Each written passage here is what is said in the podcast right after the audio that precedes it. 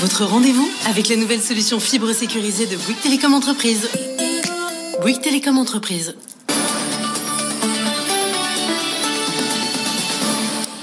Bonsoir Faïza. Bonsoir Karine, bonsoir à tous que nous a expliqué tout à l'heure Patrick Martin, le président délégué du MEDEF. Il était l'invité d'Edwige Chevrillon dans le grand journal de l'écho. Les commerçants euh, qui sont nos adhérents ont été soulagés par les annonces du président de la République complétées par le, Premier ministre. Mais effectivement, on trouve qu'on est toujours dans cette espèce de maladie française qui vise à tout encadrer, à tout complexifier, les autorisations, les mesures, les ceci, les cela, les contrôles. On voit que dans certains pays voisins, qui sont sur le plan sanitaire au même niveau, voire mieux que nous, il y a quand même beaucoup moins de contraintes. Il faut que les entreprises puissent travailler. Parce que de près ou de loin, les entreprises sont à l'origine de la crise elle-même sanitaire, de sa propagation dans certains métiers, oui, il faut prendre des mesures renforcées pour préserver ces métiers de sorte qu'ils ne crèvent pas, tout simplement. Mais c'est pas les entreprises qui doivent être la variable d'ajustement. Il faut donc renflouer les entreprises au-delà de ce qui est prévu à ce jour, même si ça a été renforcé encore dernièrement. Patrick Martin, président délégué du MEDEF, du côté des stations de ski, la déception est grande. Elles pourront ouvrir à Noël, mais sans remontée mécanique.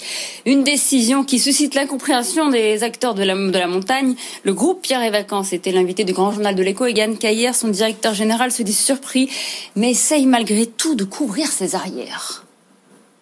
Pour l'instant, je dirais qu'on est en train de travailler tous les scénarios. Est-ce qu'on en ouvre que certaines, que certaines stations et puis pas d'autres, etc.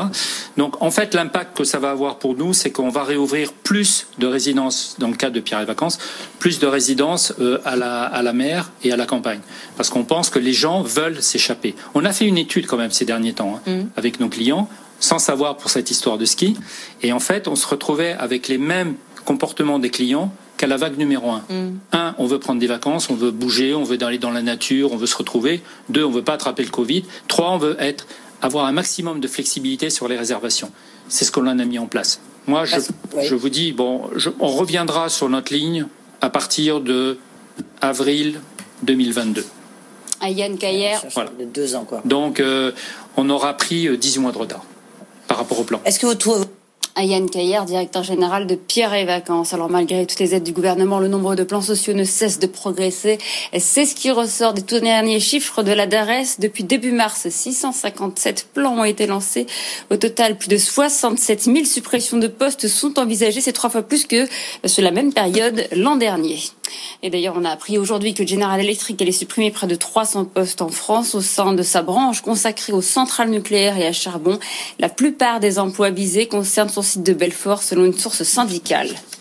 Également dans l'actualité des entreprises, Europcar qui passe sous le contrôle de ses créanciers, la société de location de voitures a trouvé un accord avec eux pour réduire de moitié sa dette de 2 milliards d'euros. Cinq fonds anglo-saxons vont devenir actionnaires à plus de 90% après la conversion d'obligations seniors en actions. En revanche, la part de Raseo, un tiers du capital actuellement, va être fortement diluée. On poursuit avec le plan de relance et le budget européen qui sont toujours dans l'impasse. La Hongrie et la Pologne veulent bien poursuivre les discussions avec l'Union européenne, mais refusent de conditionner les aides au respect de l'état de droit. Cette panne géante d'Internet aux États-Unis hier soir et jusqu'à ce matin, de nombreux sites et applications étaient indisponibles en cause Amazon Web Service, le plus important fournisseur de cloud et qui a connu des difficultés techniques. Les précisions de Simon Tenenbaum. Quand le cloud d'Amazon vacille, c'est Internet tout entier qui flanche. Le numéro un mondial des services cloud, colonne vertébrale de nombreux sites et applications, a connu un gros pépin technique pendant plusieurs heures. En cascade, la panne a affecté des dizaines d'entreprises, essentiellement aux États-Unis. L'éditeur de logiciels Adobe, la plateforme de streaming Roku, l'application de partage de photos Flickr, ainsi que les sites Internet de nombreux journaux ou services, comme celui du métro de New York. Des appareils connectés, comme les thermostats Nest, les aspirateurs Roomba ou encore les enceintes vocales Amazon Echo ont aussi été touchés. Amazon Web Services est en effet omniprésent et encore davantage avec la pandémie qui a accéléré l'usage du cloud. La panne n'est évidemment pas une bonne nouvelle pour Amazon, dont le leadership est attaqué par d'autres géants comme Microsoft, Google ou Oracle. AstraZeneca doit revoir sa copie. Son vaccin contre le coronavirus nécessite une étude supplémentaire d'après les termes de son directeur général. Ces résultats intermédiaires de 70 à 90% d'efficacité ont été pointés du doigt à cause de leur méthodologie contestée. Merci beaucoup Faiza Si On vous retrouve à 19h pour un nouveau journal. Nous on fait un point sur les marchés.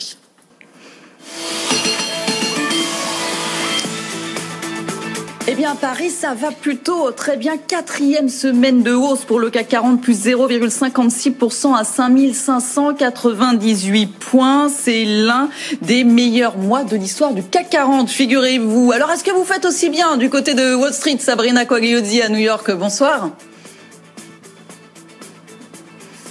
Bonsoir Karim, bah, écoutez c'est pas mal aussi. Hein. Nous on s'oriente vers le meilleur mois euh, sur euh, l'indice Dow Jones depuis le mois de janvier 1987, figurez-vous, avec une euh, progression depuis ce matin, demi-séance. Hein. Rappelons-le, encore une heure de transaction ici à, Wall Street, mais c'est le positif, hein. c'est positif et des records, même sur l'indice Nasdaq là qui avait été un petit peu boudé ces derniers temps. Et bien là on est sur un gain de 0,9%, 12 205 points sur l'indice. Donc le Dow Jones de son côté quasi inchangé, mais avec un pied en positif, 29 880 points. Quant au S&P 500, on est sur une baisse, une progression pardon de 0,2%. Séance bien sûr marquée par le retail et euh, des ventes en ligne record euh, hier sur la journée de, de Thanksgiving. C'est ce qu'a rapporté euh, tout à l'heure Adobe.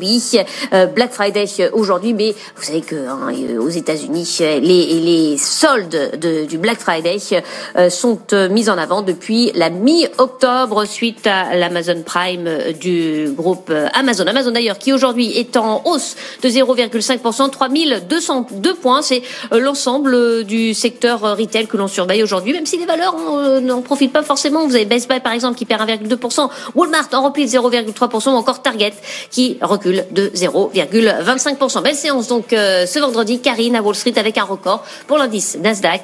On est en hausse de 0,9% à 12 203 points. Merci Sabrina. Sabrina Quagliozzi. On vous retrouve donc, si j'ai bien compris, d'ici une heure pour la clôture exceptionnelle exceptionnellement euh, à Wall Street. Merci beaucoup d'avoir été avec nous. Euh, restez avec nous. Dans un instant, on va revenir sur euh, les chiffres de, la consommation assez étonnants suite à nos baromètres. Aussi, un petit regain de confiance et un rebond de la consommation. Qu'est-ce que ça signifie? On va voir ça dans un instant avec une économiste de l'air Hermès. Le grand journal de l'écho, édition du week-end sur BFM Business. Lundi, émission spéciale sur BFM Business. Les BFM Awards mettent à l'honneur une France qui, en pleine crise, résiste, affronte et entreprend. Rendez-vous lundi à 21h sur BFM Business. La 16e cérémonie des BFM Awards avec BNP Paribas Banque Privée, la banque d'un monde qui change.